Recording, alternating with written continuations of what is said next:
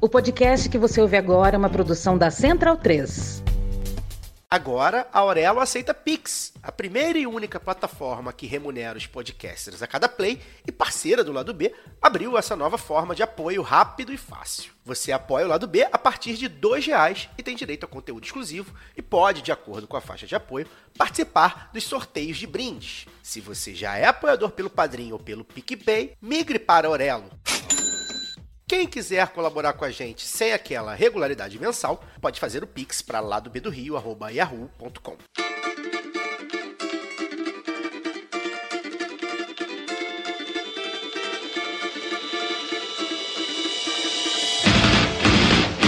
Tá na hora do Jair. Jair, bora. Seu menino já tá comentando?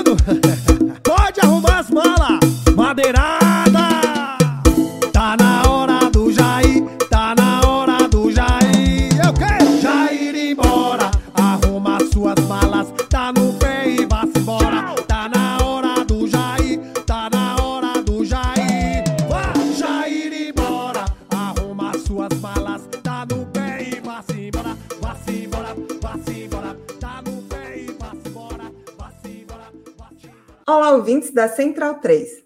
Sejam bem-vindos. Eu sou Fernanda Castro e esse é o seu Lado B Notícias, o semanário de notícias do Lado B do Rio, com temas que precisam de uma atenção maior, mas de forma mais objetiva. Para ouvir o formato tradicional de debates e entrevistas, continuem ligados no nosso programa de sexta. E no episódio de hoje, a vitória do presidente Lula.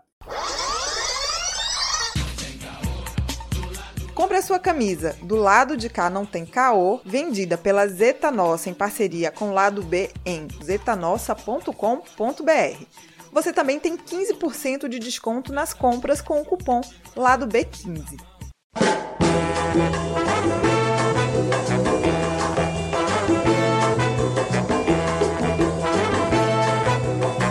Vencemos! E não há como começar o Notícias sem celebrar a teimosia e a coragem de Luiz Inácio Lula da Silva e dos mais de 60 milhões de brasileiros que escolheram o direito de viver. Em uma eleição marcada por crimes eleitorais, compra de voto, fake news, tivemos a coragem de reafirmar que lutaremos e não descansaremos. Hoje já voltamos a sorrir e voltaremos a ter dignidade de viver plenamente, sem fome e sem miséria. Então, para celebrar esse momento, o episódio de hoje tem a bancada completa do lado B Notícias, Évila Vanderlei, Giovana Zucato e uma convidada muito especial, a Thalita Tanchait, que é doutora em Ciência Política e pesquisadora do Instituto de Pesquisa em Ciências Sociais na Universidade Diego Portales, no Chile.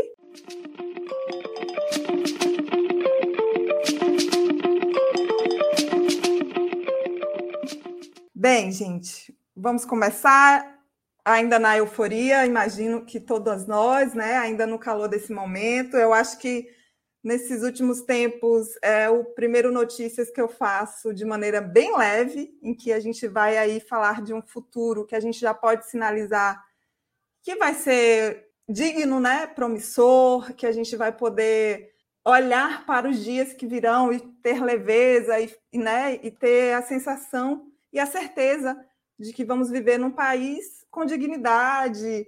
Então, é, chega a ser estranho, porque todos esses últimos anos, né, assim, nesses últimos anos, desde que eu estou no Notícias, são sempre temas dolorosos, de sofrimento, de ódio, né, de trazer esses temas que tão sombrios, mas que a gente tinha que pautar porque era uma forma da gente lutar, né? A gente tem aqui o lado B como uma ferramenta de luta para mudar esse cenário que a gente viveu e a gente deu um passo nessa mudança muito grande, muito grande. A gente sabe que não vai ser fácil, né? A gente tirou Bolsonaro, mas a gente sabe que é, o bolsonarismo está aí, então teremos um caminho, mas é isso, difícil, mas não vamos desistir, nós não desistiremos nunca.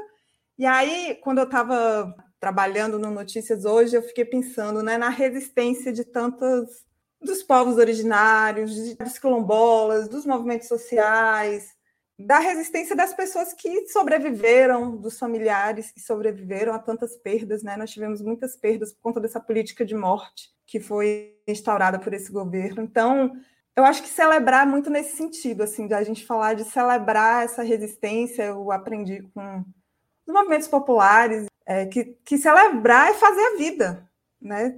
A importância do celebrar nesse sentido, né? É, celebrar é fazer a vida acontecer. E Lula ontem no seu discurso falou, né, desse país se reencontrar com ele mesmo, da gente se reencontrar. E nós somos um povo que celebra, né? Nós celebramos, nós construímos a vida assim. Então, para começar, tá tão bom falar assim, gente. Tá tão gostoso que eu nem queria parar. Tão bom falar leve. A gente está gravando aqui no StreamYard, aí eu olho para as meninas e nós estamos todas assim é uma leveza, é uma coisa boa que está aqui, que vocês nem imaginam. Então vamos falar de dois pontos aqui, eu vou puxar o bonde, vou falar de dois pontos. Primeiro agradecer, viu, Talita? A emoção está tão grande que eu nem agradeci. Obrigada pelo seu tempo, pela sua disposição.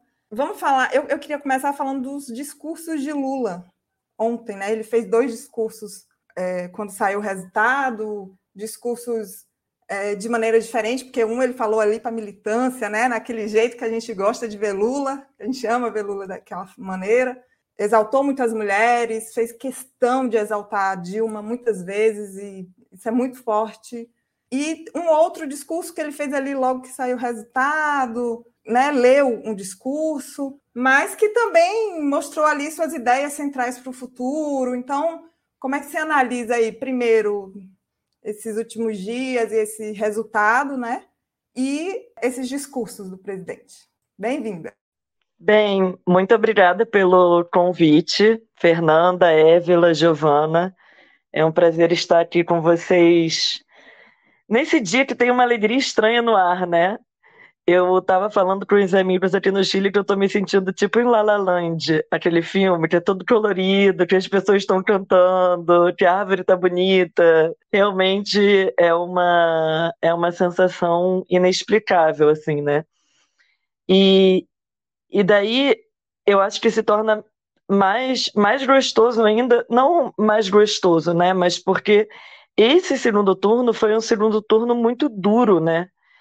E apesar da gente saber desse processo de deterioração da democracia, é, bem, que a gente vive, viveu no Brasil a partir do golpe de 2016, eu acho que durante essas últimas quatro semanas o Bolsonaro ele utilizou de todos os recursos possíveis e inimagináveis do Estado, né? Ele capturou o Estado de uma forma que apenas regimes autoritários e fascistas são capazes de fazer para vencer a eleição. Né? Então era uma disputa que, se a gente for pegar do ponto de vista econômico, tanto da quantidade de dinheiro que ele liberou via governo, mas também de doações de campanha, eu lembro que em duas semanas do segundo turno ele tinha angariado 24 milhões de reais e o Lula, sei lá, tipo, menos de 500 mil reais. Então, do ponto de vista econômico, foi uma disputa muito desigual, né?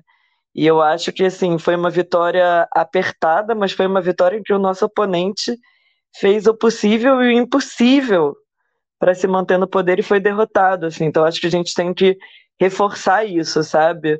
Foi apertada, mas porque a disputa era muito desigual. Né? Se ele não tivesse feito tudo isso, talvez a gente tivesse tido uma, uma vitória ainda maior, né? Então, então é muito bom, é, é, é muito gostoso ver que vencemos. É um, deixa a gente realmente muito feliz, assim, é, é muito estranho estar vivendo esse dia. Sobre os discursos do Lula, eu acho que seja para o discurso para a militância, seja para o discurso oficial, né, que a Janja ficava virando as páginas para ele não se perder. É, eu, eu acho que tem em ambos, assim, é claro que com, com tons diferentes, um compromisso muito claro assim do Lula, que é de reconstrução do nosso pacto né, social e político que deu origem à Constituição de 1988. Só que eu acho que tem um aspecto que é muito importante e que nos meios tradicionais se fala pouco, ou tentam não falar, que não é apenas a recuperação da democracia como um valor neutro, né? Mas porque a democracia brasileira ela foi ancorada pós a democratização é, em, na, em pilares muito fortes de construção de um estado de bem-estar social, né? Então não é uma democracia que é só votar, a gente quer uma democracia que produza a igualdade, em que a igualdade seja o nosso horizonte normativo. E eu acho que isso é, é muito marcante assim no discurso do Lula, incorporando novas agendas, como a agenda né, ambiental, ambiental e climática, por exemplo, mas sem nunca perder de vista que é para isso que a gente tem democracia, né? Para redistribuir renda, para incluir o pobre no orçamento, para dar dignidade, assim. Então, esse é o núcleo do Lula, esse é o núcleo do PT, e isso se manteve muito forte ontem. Bora botar mais uma aqui na roda. Bora, Évila, diretamente do Nordeste, que continuou dando muitos votos. Não, eu, a última coluna que eu fiz, né, falando essa questão de que o Nordeste ele não vai salvar o Brasil, assim, é, em termos gerais, né, mas pelo menos na eleição está salvando. Então, já vale alguma coisa, porque, óbvio, a eleição é, ela não é tudo, mas ela representa bastante. E, e assim, é muito complicado falar do sentimento do dia seguinte, porque foi uma apuração muito difícil, a ansiedade ela bateu muito forte e, a gente não conseguia. Eu, eu, chorei várias vezes durante a apuração. acredito que esse foi um sentimento de muitos brasileiros que, que sabia do que estava em jogo porque assim o, a eleição mais uma vez no Brasil ela não funcionou na sua normalidade. A gente tem que lembrar que mais uma vez o Bolsonaro ele utilizou de todo o aparato do Estado para que a eleição ela fosse fraudada. Tipo a hashtag deixa o Nordeste votar ela esteve em alta porque a, a do nada no dia da eleição a PRF inventa uma, uma operação e os ônibus, porque, por exemplo, no primeiro turno a gente é, teve uma solicitação para é, transporte é, de graça para as pessoas mais pobres irem, votar. O Bolsonaro, obviamente, não quis. Aí ganhamos esse, essa, essa luta de as pessoas poderem ter o, o seu direito de ir para votar e aí uma operação da PRF. Então, eu acho que quando a gente fala dessa eleição, é, a gente tem que lembrar mais uma vez que quando foi em 2018, o principal candidato, que era o Lula, ele foi preso para não ser eleito. Dessa vez, o, o Bolsonaro se utilizou de todo o aparato do Estado para tentar fazer com que é, o Lula não fosse eleito. E aí fica até para a pergunta para a Thalita, né? A gente está é, tá num momento de muita emoção e tem que comemorar bastante. Eu acho que todo mundo deve ter tomado o seu pilequinho ontem, acordado com a ressaquinha gostosa. Mas nós temos dois meses ainda para é, lutar por uma posse. Eu, particularmente, acredito que não vai ser fácil de tirar o Bolsonaro assim. Não é só a eleição que vai tirar o Bolsonaro do, do, do Palácio do Planalto, não. Eu acho que a gente vai precisar lutar para que o Lula tome posse no dia 1 de janeiro. E aí eu queria que ela comentasse é, como ela vê o Bolsonaro entregando, entre aspas, né, o, a presidência. Bem, ele não quer entregar o poder, né? Acho que isso, isso é algo que fica muito claro, assim. Ele, ele ainda não se pronunciou, ou ele já se pronunciou? Acho que ainda não, né? Porque eu vi umas jornalistas falando no Twitter que ele ia se pronunciar a tal hora e tal, mas acho que era tudo chute, né? É, ele, ele disse que vai se pronunciar por escrito. É, amanhã. Na verdade, a única coisa que eu vi um pouquinho antes de entrar aqui, da gente começar a gravar, foi que Ciro Nogueira conversou com alguém ali da, né, da coordenação da campanha de, de Lula, mas Bolsonaro não, nada. Pois é, porque ele não quer entregar o poder, só que não me parece também, e eu acho que ele hoje ficou esperando que houvesse algum tipo de movimentação, né, por parte da base dele, que, que reforçasse isso. Isso não aconteceu, e, e não me parece que estão que dadas as condições para que ele, enfim, impeça essa posse de acontecer. E aí eu acho que tem dois elementos. Um elemento é o que a gente fala desde o início dessa campanha, né? Que o Lula ele construiu uma coalizão não só para vencer a eleição, mas para garantir a posse, né? E que depois da posse ele possa governar. Esse é um primeiro elemento. O segundo elemento é que, gente, após derrota, a política brasileira é uma coisa muito louca, né? E após derrota, é, as coisas se reconfiguram na velocidade da luz, assim. Então, por exemplo, se a gente pegar os dois principais estados, né, de governadores que são que apoiaram o Bolsonaro de forma mais decisiva com mais força, que foi o Zema em Minas e o Tarcísio em São Paulo, governadores eleitos, os dois já felicitaram o Lula, vamos que vamos, pensar, né, no ano que vem, porque, claro, porque o Lula vai ser o próximo presidente, está todo mundo de olho em repasse, em investimento, em dinheiro. A gente está falando de quatro anos que quem governou os estados, né, é, sabe o que foi, sabe o pesadelo que foi. Eduardo Paes não estava errado falando durante o segundo turno, desafio Bolsonaro a me dizer uma obra que ele fez no Rio de Janeiro, aí não governador, mas prefeito. E o Bolsonaro não conseguiu falar uma, né? Então, se você está à direita ou à esquerda e você quer governar um país, um país, um estado, um município, você fica desesperado. Então, também não vejo essa força para isso acontecer, assim, né?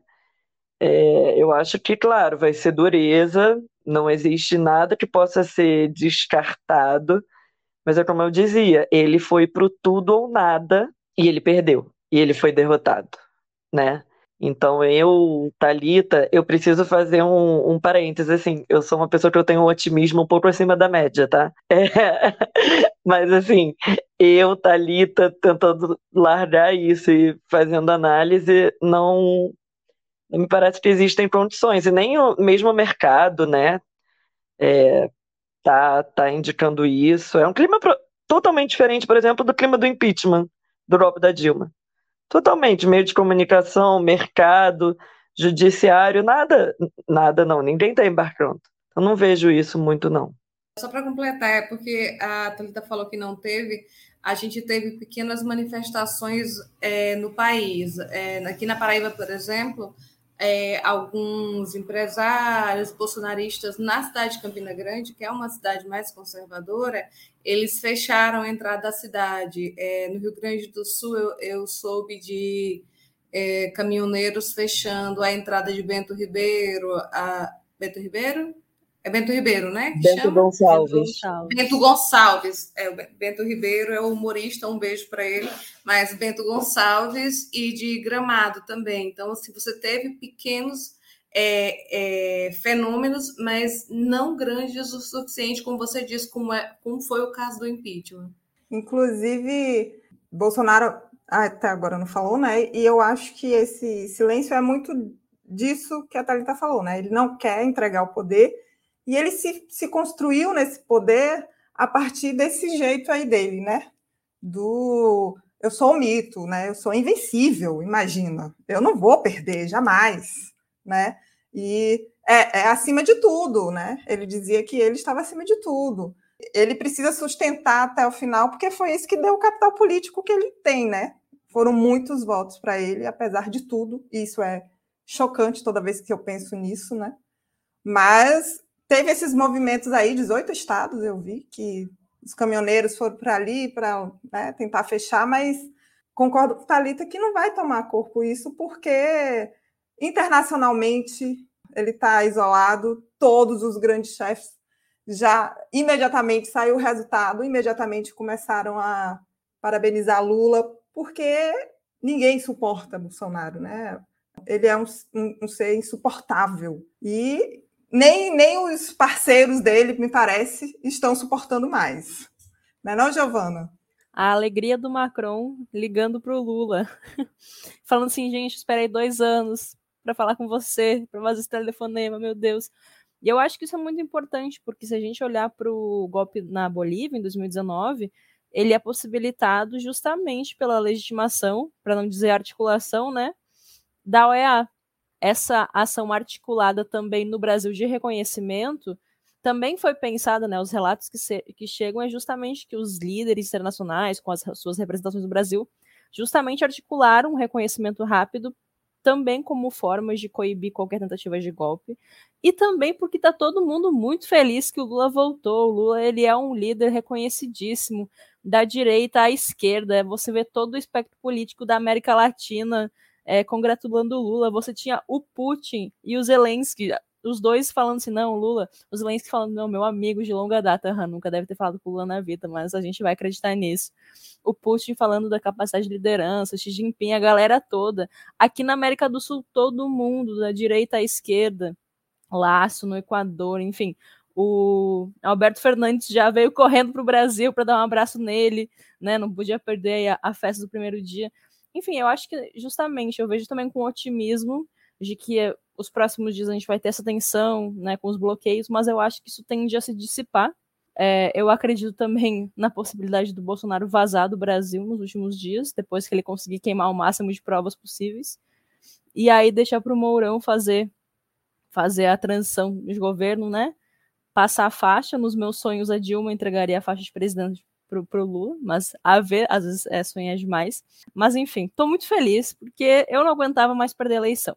O pessoal aqui no Nordeste que conversa, vocês até ganharam algumas eleições de governador. Gente, eu tô desde 2014 sem ganhar uma eleição, nem para prefeito. O máximo que deu pra gente comemorar, entre muitas aspas, foi Eduardo Paes ganhando o Crivella em 2020, porque, enfim, não era o Crivella. Mas fora isso, foi só derrota em cima de derrota. 2016, 2018, 2020. Enfim, estou é, muito feliz, aliviado, nem lembrava mais qual era o sentimento de comemorar uma eleição. É, e a Thalita, a gente está junto nessa, e nós duas temos um amor muito grande por essa instituição chamada Partido dos Trabalhadores. E eu queria justamente perguntar, Thalita, assim, como tu vê, é, depois de tanta gente dizer que o PT tinha acabado, né? Enfim, tantas vezes cantaram a morte do PT, PT tinha acabado, que o PT não ia voltar, que o Lula estava errando em achar que o PT ainda poderia articular uma chapa com força para a presidência. Qual foi o papel do partido aí nesses últimos anos em insistir nas candidaturas do Lula, por exemplo, quando ele foi preso, seguir construindo essa liderança, seguir resistindo e hoje provar mais uma vez que tem força de eleger um presidente. Pois é, eu estava pensando agora enquanto você estava falando que a gente tem um, um, jornalismo no Brasil, né? O jornalismo hegemônico que ele é anti-empírico, né? Ele é anti-realidade, assim. Por exemplo, se pegar isso, né? Que diagnosticavam o fim, a morte do PT, a aposentadoria do Lula, etc. Mas a verdade é que desde 2002, na disputa presidencial, o PT só perdeu uma eleição, em 2018. E uma eleição em que o seu candidato estava preso, né? Então, eu acho que esse é um dado, assim, é um partido que sabe disputar a eleição, sabe fazer isso muito bem e tem uma estrutura e uma máquina partidária muito bem muito bem consolidada em torno disso, né? Das disputas eleitorais. Então, por exemplo, até falando uma coisa mais chata de ciência política, assim, é um medidor do nível de, de estruturação de um partido ao redor do Brasil é se ele tem diretório municipal ou não. A maioria dos partidos políticos tem em sua, em massa, assim, comissão provisória. Porque comissão provisória você arma meses antes da eleição, ela é feita ali para disputar a eleição e ela depois se desfaz, né? Diretório municipal não, porque indica que tem vida partidária, que tem militante, que tem um presidente, né, uma tesouraria, etc, assim. E é, é muito impressionante como o PT destoa, eu não vou saber o dado certo agora, mas destoa de todo e qualquer outro partido do Brasil na quantidade de diretórios municipais que ele tem que ele tem ao redor do país, assim, sabe? Então é de fato um, um partido muito consolidado. É, e eu acho que essa eleição ela trouxe duas coisas interessantes assim para pensar em relação ao PT, né?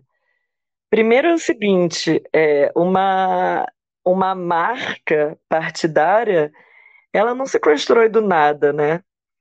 Então, assim, você quer ocupar o lugar do PT? Beleza, cai para dentro. Constrói um projeto político, coletivo, com uma identidade partidária de 30% da população, etc., e supera. Porque o PT ele é fruto de, enfim, né, 42 anos de construção política, assim. E aí o segundo ponto, mas já pensando em eleição, assim, que eu acho que tem uma coisa interessante, que é o seguinte, a gente manteve, né, o cordão, cordão vermelho do Nordeste, que eu diria que é o cordão de contenção da democracia brasileira, mas ocorreu uma recuperação parcial do PT em grandes centros urbanos, que é muito importante, né, porque é fundamental que a esquerda é, recupere sua capacidade de, de estar presente em, em cidades em estados chaves do Sul e do Sudeste, né? seja em governos estaduais, seja em capitais. Eu acho que isso aconteceu, os dados vêm indicando isso. E, e, eu acho que essa recuperação tem um componente muito legal, que é uma atualização do programa do PT via renovação política. Então, se a gente pega, por exemplo, Paraná, foi eleita uma deputada federal negra, jovem, um deputado federal eh, estadual, né, o Renato, negro e jovem. Isso se reproduziu ao redor do sul e do sudeste, né? Não só via PT, mas via PSOL também, via PCdoB. Então eu acho que isso é muito positivo, porque indica uma capacidade também de se renovar, de incorporar novas agendas, tudo mais. Não sei se o que eu estou falando está fazendo muito sentido, porque são muitas coisas para a gente pensar, assim.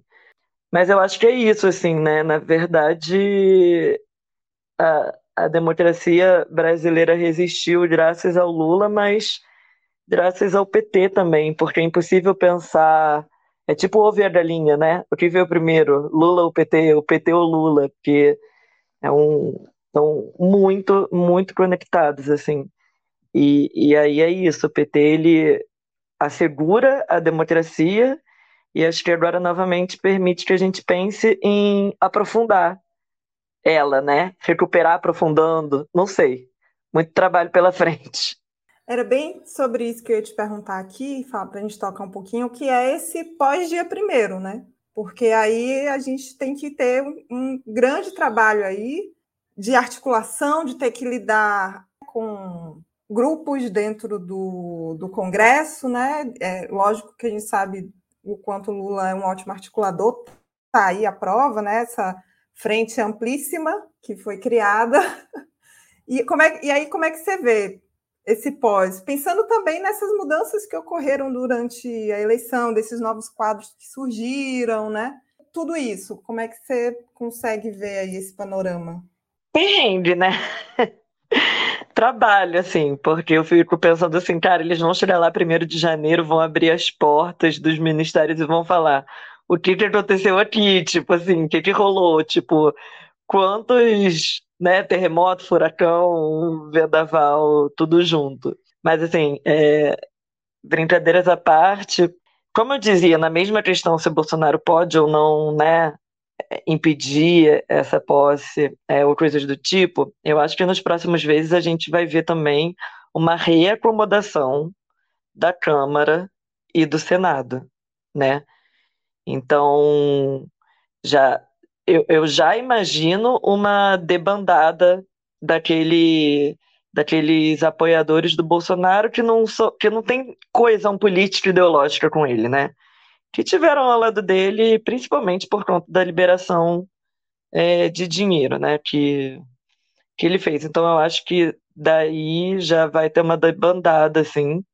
Eu eu não duvido da capacidade do, do Lula de construção de maioria para governar. É, eu acho que vai ser duro, né?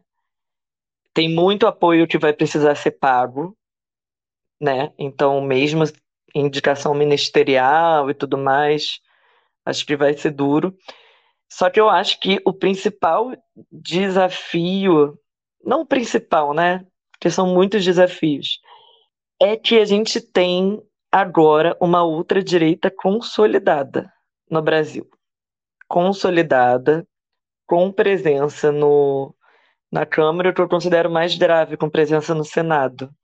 Ou seja, com capacidade de disputar depois a eleição de prefeitura, sem perder né, mandato, de disputar a eleição de governador sem perder mandato. E isso é algo novo, né? Porque ela ascendeu em 2018, em 2022, essa outra direita se consolidou. E eu acho que isso é um desafio enorme, até do ponto de vista da negociação política, né?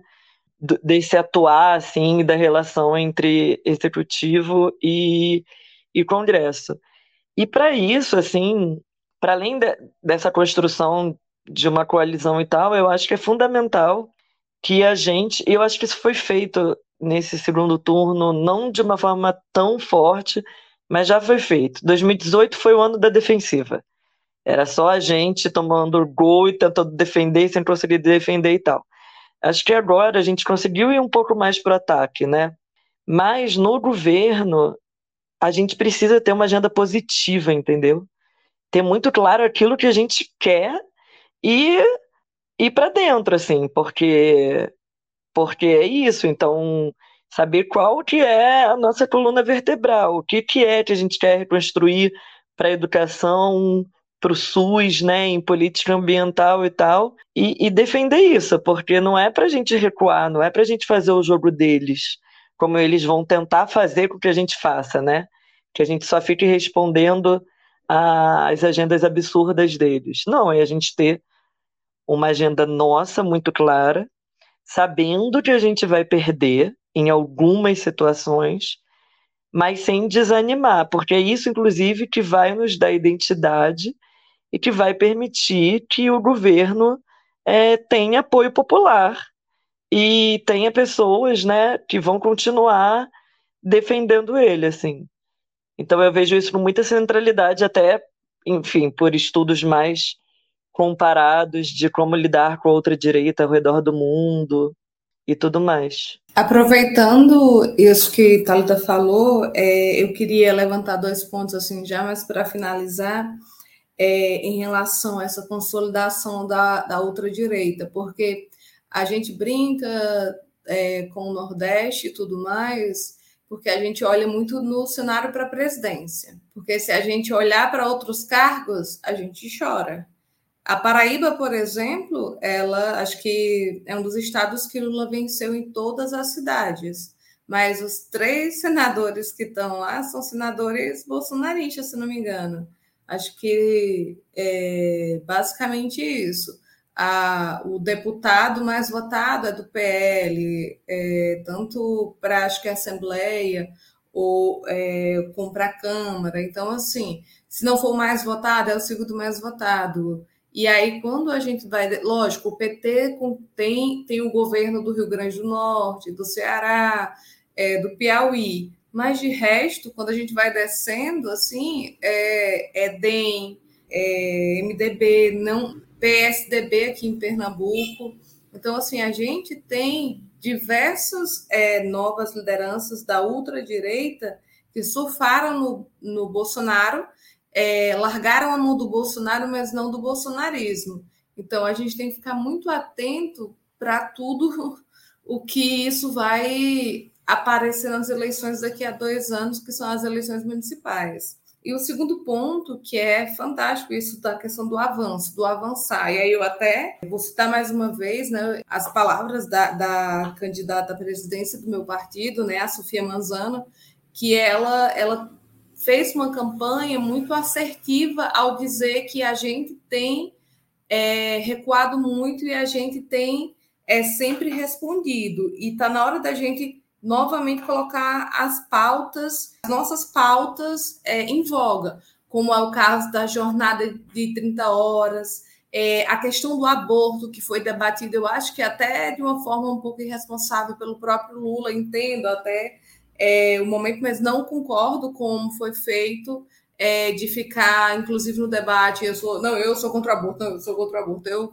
você que deu o Citotec, é, acho que foi uma, um debate muito ruim para nós, mulheres, para o movimento feminista. Então, assim, a gente precisa estar de olho e a gente precisa estar muito em cima para avançar, porque, assim, óbvio que é, é uma vitória gigantesca a derrota do Bolsonaro e, e a eleição do Lula, mas tem que ser uma vitória maior ainda.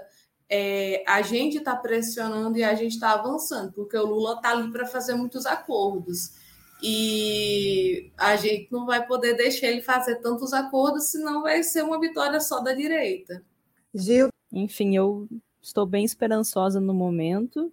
É, sei que vai ser difícil, vai ser muito difícil tomar posse, vai ser muito difícil governar, vai ser muito difícil a gente fazer nossas pautas também avançarem. Eu acho que isso que Thalita e Eva colocam é central, da gente ter uma agenda propositiva que nos diferencie, que marque a nossa identidade e que esteja alinhada com as lutas do mundo também, porque a gente está na América Latina, é a região que mais avança, por exemplo, em termos de legislação pró-aborto. É, a gente tem que estar tá um pouco mais colocados na, na realidade e olhar essas coisas sem tanto medo. É claro que isso fica um pouco menos difícil uma vez que passa o período eleitoral também, é, mas com certeza eu acho que também a gente precisa pensar movimentos e articular essas coisas e, e pensar justamente como fazer cada vez mais as demandas dos movimentos chegarem ao governo, estabelecer, voltar a ter esse diálogo, né? Porque foi uma das primeiras coisas que o Bolsonaro fez foi cortar todas as formas de diálogo com os movimentos sociais mais progressistas,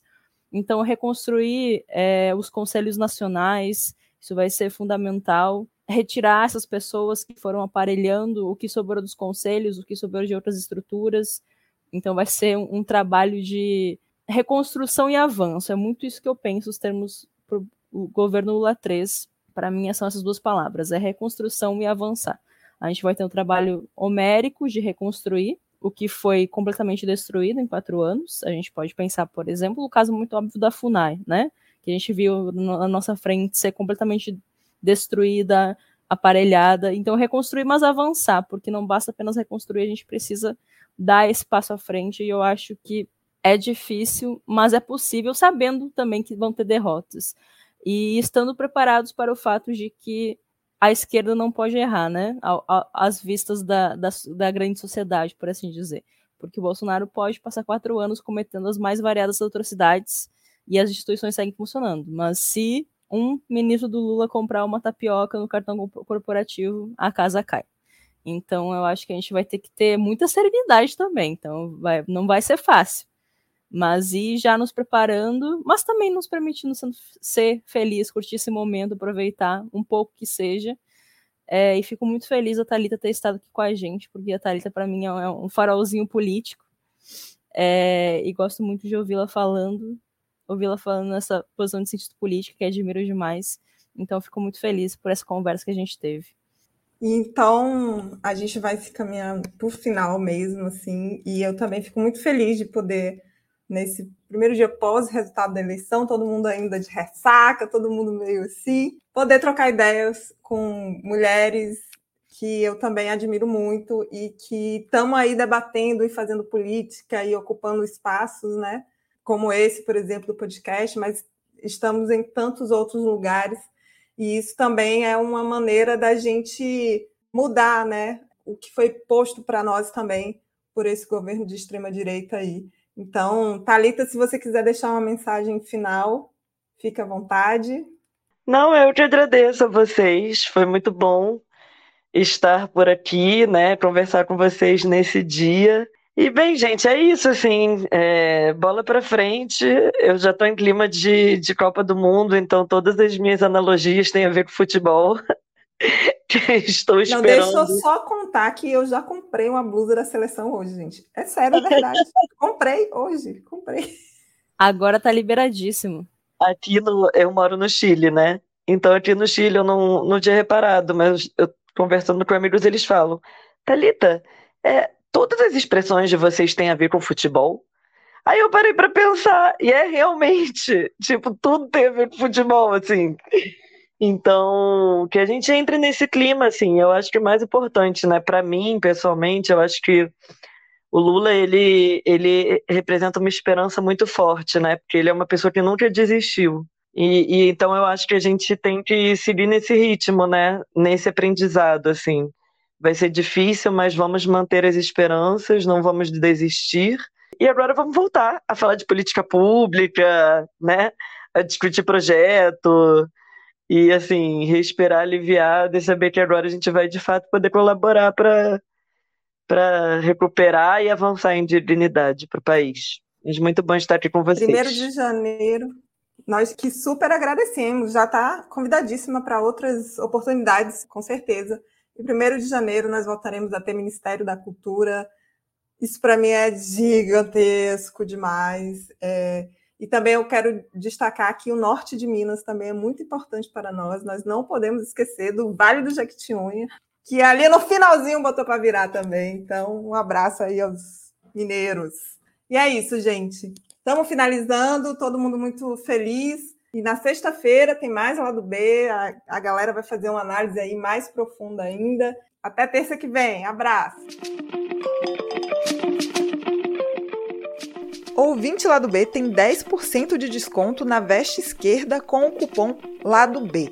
Acesse vesteesquerda.com.br.